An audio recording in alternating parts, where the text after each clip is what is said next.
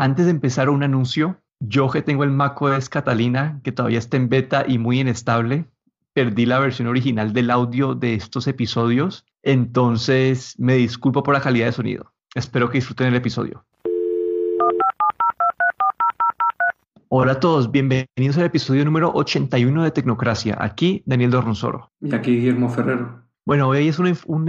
episodio corto más enfocado en videojuegos. Y es que en el primer episodio de Tecnocracia, creo que fue, hablamos del Nintendo Switch y en ese momento pensábamos que era un, un, producto sin, sin un rumbo fijo, como que un producto confundido que estaba en el medio, que no era ni consola móvil ni consola estática. Entonces pensamos que iba a ser un fracaso, que Nintendo no había escuchado a la gente, que, que no iba a funcionar y los números han comprobado completamente lo contrario. La Nintendo Switch ha sido un gran éxito haya anunciado, ya ha sacado la Nintendo Switch Lite,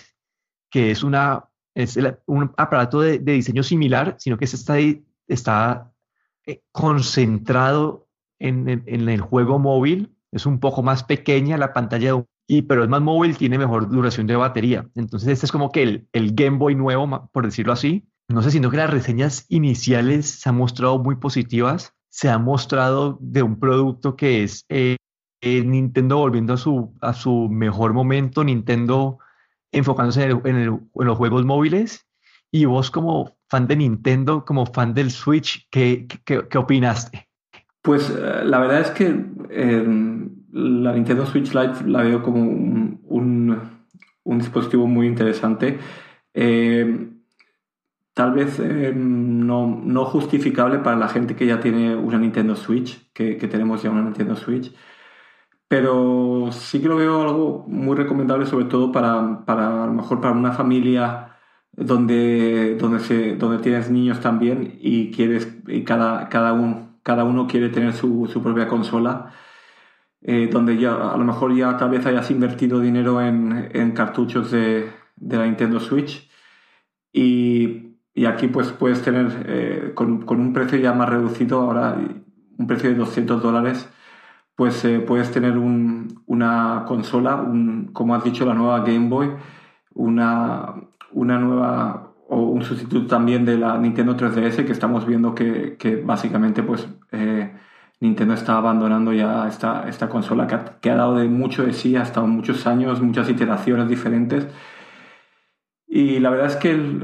veo que, como has mencionado, parecía que al principio Nintendo estaba un poco un poco mareado ¿no? cuando sacó la Nintendo Switch, pero hemos visto que esto ha sido un éxito rotundo.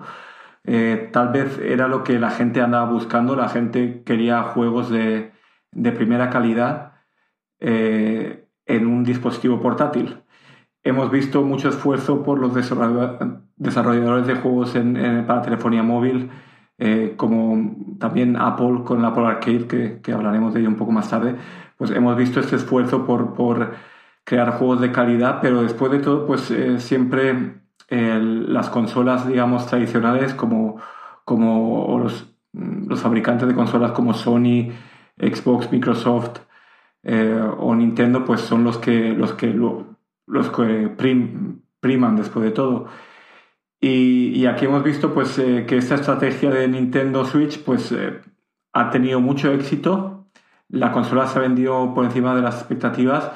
y habían ya rumores de, de, esta nueva, de esta nueva versión. Bueno, habían rumores de dos nuevas versiones, una Pro y otra Lite. Eh,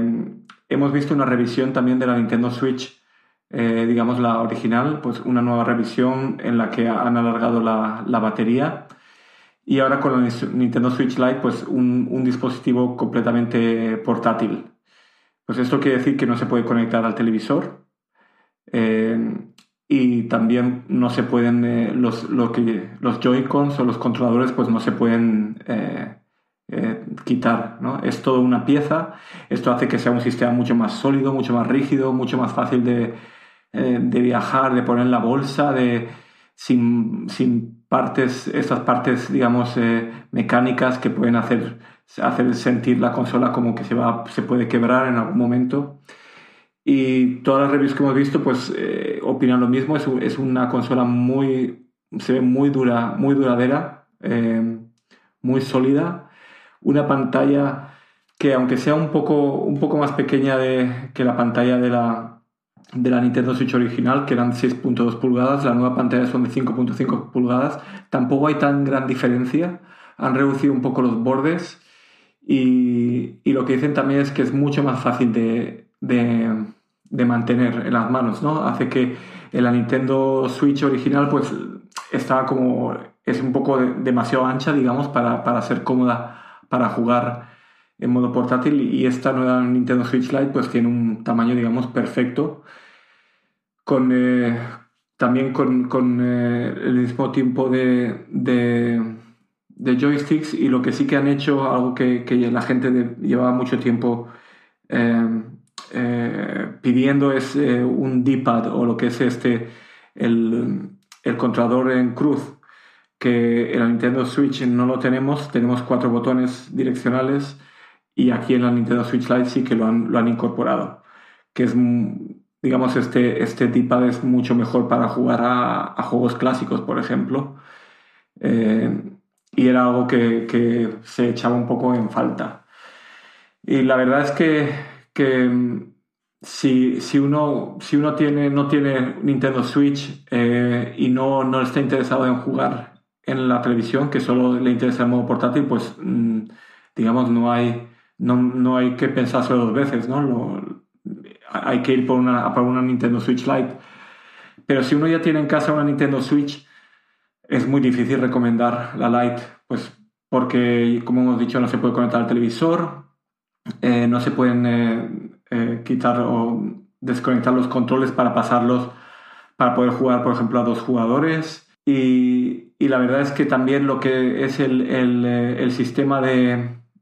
de grabar eh, partidas en la nube eh, para poder utilizar los dispositivos es un poco más complicado. Parece que a veces tienes que forzar la carga y la descarga de los, de los datos grabados. Algunos juegos, por ejemplo, como el Splatoon, no permiten eh, este almacenamiento de datos en las nubes, lo que quiere decir que, que, si quieres jugar en la Nintendo Switch Lite, o bien tienes que hacer una transferencia de datos manual o tienes que empezar de cero. La verdad es que no, yo creo que no han, no han orientado esta Nintendo Switch Lite como una segunda consola si ya tienes la Nintendo Switch, sino como una nueva consola para quien no tiene y no le interesa el modo televisión. Pero en general, pues aquí vemos que la estrategia de Nintendo es, eh, es unificar todos sus esfuerzos en una sola consola. Ya no tenemos la parte por, la consola portátil, la consola sobremesa, sino que tenemos una sola consola, lo que puede hacer que Nintendo se pueda concentrar mucho mejor en estos en, crear eh, juegos de mucha calidad. Y yo tengo la esperanza o pienso que, que en lo que en próximo, próximo año tal vez, a lo mejor tal vez con, la con, con el lanzamiento del, del, nuevo, la segunda parte de Zelda Breath of the Wild, pues veamos una Nintendo Switch Pro. Yo creo que esto es algo que, que vamos a ver. Yo creo que la, la estrategia de Nintendo eh, es a, a, medio plazo, digamos que vamos a ver vamos a tener Nintendo Switch para muchos años, sobre todo con la Switch Lite como portátil. Y luego yo creo que vamos a ver una Nintendo Switch Pro en un año dos años,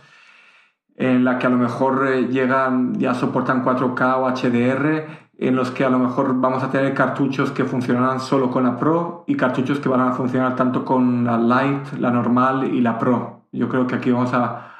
Eh, yo creo que esta va a ser la, estrategia de, Nintendo en, en los próximos años. Y la verdad es que mm, lo veo mm, o, tengo bastante, bastante interés ¿no? en lo que va a venir en, el futuro. Y con la Nintendo Switch Lite, pues ya os digo que pensé en comprármela, he estado pensándolo bastante, pero después de todo, pues teniendo una Nintendo Switch eh, que utilizo principalmente conectada al televisor, pues no puedo, no, no puedo justificar gastarme 200 euros, o bueno, aquí en Europa 230 euros después de impuestos, pues eso lo veo un poco, eh, no, no, lo veo justificable, solo para poder jugar, digamos, en modo portátil más cómodamente. Bueno, hay, hay varios puntos. Y algo, algo que mencionaste es que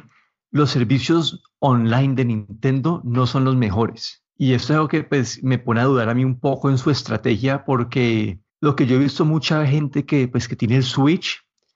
es que el Switch lo dejan conectado permanentemente al televisor y de vez en cuando como que se lo llevan a la cama y juegan en la cama. Entonces yo podría pensar en un, en un mundo donde este Switch Lite sea una segunda consola para estas personas, que el 90% del tiempo lo están utilizando como atado al televisor, pero para darles más libertad y que sigan jugando más sin tener que depender de sacar la consola del televisor, de ponerle, los Joy-Cons. Entonces yo puedo ver ese mundo, pero me pone a dudar que si sus servicios online no son tan buenos y que la experiencia de usuario de, de pasar de pasar como seamlessly, así fácil de un, de un sistema a otro, si esa, si esa experiencia no existe, pues siento que esta estrategia, como mencionaste vos, del segundo, de la segunda consola en casa, tal vez la ideal. Veo, como mencionaste, esta forma de introducir la Switch a una audiencia nueva, una audiencia que quiere juegos netamente móviles o que son varios niños en una casa y que cada uno que tiene su consola, esta parte la veo, es una forma de Nintendo expandir. En donde no comparto tu punto de vista es con la Pro. Y creo que Nintendo nos ha demostrado año tras año que ellos no están interesados en sacar los juegos con las mejores gráficas, en juegos, en tener esta segmentación de juegos de super calidad para competir contra el Xbox y el, y el Play y no sé, me parecería un error como que o sacar juegos que sean solamente compatibles con una consola mejor. Puedo ver como un mundo donde, donde estén las tres consolas, la Pro que vos mencionaste, pero que la Pro tenga las mejores, como que tenga las mejores gráficas o que tenga que pueda conectarse a, a, a ocho controles y no solamente cuatro o algo por ese estilo pero me cuesta trabajo pensar que ellos segmentarían o que dejarían a sus fans que han comprado la Switch que no puedan comprar el Zelda Breath of the Wild porque no tienen la consola Pro. Pero sí entiendo como que ellos podrían tener tres consolas, la, la Lite, la normal y la Pro, donde la Pro es netamente para conectar un televisor y esta les ofrece pues unas, eh, unas gráficas mejor o, o algo por el estilo, pero no sé, no sé si limitar los juegos que, que hay en cada una de esas. Pero toca mencionarlo, toca ser claro, ya acá en Tecnocracia nos equivocamos una vez, no le tuvimos fe al Nintendo Switch, dado que era una, un, un posicionamiento un poco confuso, pero ha sido un éxito rotundo y probablemente esta Switch Lite, dadas las reseñas que hemos escuchado, también lo va a hacer. Sí, yo quería aquí comentar eh, sobre primero lo que has, comentado sobre el, Switch Online. Y la verdad es que sí, yo creo que en este momento pues no, no es, digamos, el mejor servicio online, pero aquí creo sí que, sí que creo que Nintendo eh, se tiene que poner las pilas y yo creo que sí que lo, va a hacer porque está aquí está perdiendo un poco de mercado, digamos, de, de esa gente que compraría la, la Switch Lite como segunda consola. Y yo yo creo que aquí van a, van a, van a tener que hacer en, en, cuestión de meses, yo creo que vamos a ver una, una actualización de la consola. Y yo creo que Nintendo va, va, va, a mejorar este servicio online para hacerlo mucho más fácil y para poder hacer o, atraer a, estos, a estos usuarios que quieren tener una segunda Nintendo Switch. Y yo creo que aquí sí que ellos van a, tener, van a, van a hacer algo. Yo creo que no lo van a dejar como está, sino que algo van a tener que hacer. Y luego el, lo de la Pro, sí, como has comentado, pues no es, no es, eh, no es eh, normalmente eh, algo que Nintendo haya estado interesado en, en, hacer consolas más potentes o consolas Pro,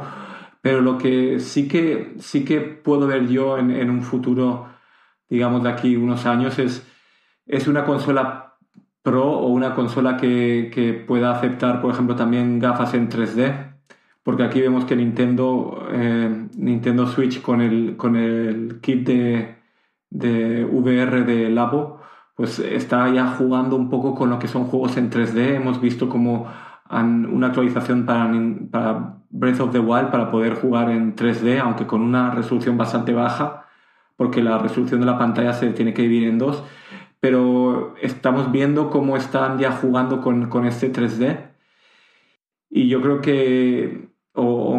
mi idea o mi, digamos, mi, mi, suposición es que esta, nueva Pro tal vez eh, pueda manejar este, estas gafas 3D con, con, más potencia y poder, digamos, pasar o empezar a, abrir este, abrirse en, lo que son juegos de, en realidad virtual. Que después de ver lo que, lo que Nintendo Labo, lo que, lo que podemos saber o hacer con el Nintendo Labo, el kit de, de VR, pues la verdad es que le veo mucho futuro. Yo tengo el, el, kit de, con las gafas 3D y he jugado algunos juegos y la verdad es que eh, pues muy buena experiencia. Un poco, claro, no se puede jugar mucho tiempo porque uno se marea bastante rápido, pero yo creo que a medida que si van a sacar un hardware dedicado a gafas 3D, pues aquí podríamos ver algo pues un poco más eh, dedicado a, juego y a larga duración para poder jugar a, largo plazo, pero creo, bueno, eso es mi, digamos, mi visión de, futuro, pero, pero bueno, eso está todo por ver todavía. Sí, no, esa parte de 3D no lo había considerado y me parece pues algo que puede fomentar esa consola Pro. Pero en más noticias de videojuegos, hemos hablado la semana, la semana anterior sobre el Apple Arcade. Yo tenía mis dudas al principio por la calidad de juegos que podían haber en este servicio. Y bueno, primero empecé a ver las reseñas y, y, todo el mundo impresionado. Y mi hermano, pues como el Apple aquí se comparte con la familia y el primer mes es gratis, mi hermano se suscribió y pues que yo suscrito por ende también. Y la verdad también estoy gratamente sorprendido. Como que hay juegos de buena calidad, juegos que se pueden entretener y son juegos que no te tienes que preocupar de ya tomas tu acción, te toca pagar 5 dólares para poder tomar, para poder seguir una acción o esperar 24 horas para volver a jugar. No, son juegos que, que puedes utilizar desde el momento que los prendes hasta que paras. Juegos entretenidos, hay juegos diversos. Entonces, no sé, quedé gratamente sorprendido con esto. Esperemos que el servicio se siga expandiendo y que eso sea una forma, pues para mí lo más importante de este servicio es que los desarrolladores de juegos pues los queden bien recompensados, que ellos sigan motivados a meter juegos en esta plataforma y que esta pueda seguir creciendo, porque me parece, no sé, me pareció bien una buena, buena selección de juegos, juegos buenos y un precio decente. Como que yo no soy la persona que más juega, entonces yo no la compraría para mí, porque yo tengo como que dos juegos en mi iPhone, pero para alguien que tiene como que 40 juegos instalados y que siempre está buscando juegos nuevos, esto de tener un juego, pues pagar 5 dólares al mes para toda tu familia, siendo que es un precio decente para tener una librería de juegos tan amplia como la que están ofreciendo y de juegos de tan buena calidad, especialmente para si uno tiene niños y que no quieres que jueguen eh, juegos de esos que te, de microtransacciones que te van a, a terminar gastando, no sé, 5 mil dólares por, por, por tratar de nivelar el juego, me parece una alternativa bastante buena. Sí, yo creo que el Apple Arcade, como tú mencionaste ahora y hace también unos capítulos, pues la verdad es que eh, va a cambiar un poco el, mercado de videojuegos para móvil, sobre todo al, como ya estamos, ya estamos muy cansados de estos eh, juegos freemiums de, microtransacciones, ya el, los Apple, el Apple Store está lleno, bueno, todo el Google Play, todo está lleno de este tipo de juegos que todos eh, tienen un sistema muy parecido, básicamente que te enganchan para que tengas que eh, si quieres avanzar más, eh, pagar. Y, y, aquí con el Apple Arcade, pues este, este, yo creo que quieren mostrar la potencia de, de su plataforma para video, como, como plataforma de videojuegos. Eh, también como, digamos, un poco parecido a lo que ha hecho Nintendo Switch, pues portátil y en televisión o en tu, en tu ordenador, ya que funciona en el Mac, en el Apple TV o en, en tu iPad o en tu iPhone, digamos, eh, sincronizado en, en, todos los lugares, todo el progreso de tus juegos. La verdad es que me parece que, que tiene, tiene bastantes papeletas para ser un éxito y el precio, si lo mantienen así, pues 5 eh, dólares al mes realmente no es muy caro y, la verdad es que yo creo que, que puede valer la pena. Sí, siento que de todos los servicios nuevos de Apple, este es el más atractivo de todos del Apple News Plus, del Apple TV Plus y este siento que para mí es la, el más atractivo dado su precio. Bueno, si les gustó este episodio, recuerden que pueden encontrarnos en la aplicación de Apple Podcast y dejar una, una reseña de cinco estrellas. Eso ayuda a que nos encuentren más personas. Aquí me despido. Danilo Rosoro, me pueden encontrar en Twitter en arroba de Y aquí Guillermo Ferrero en Twitter arroba galletero.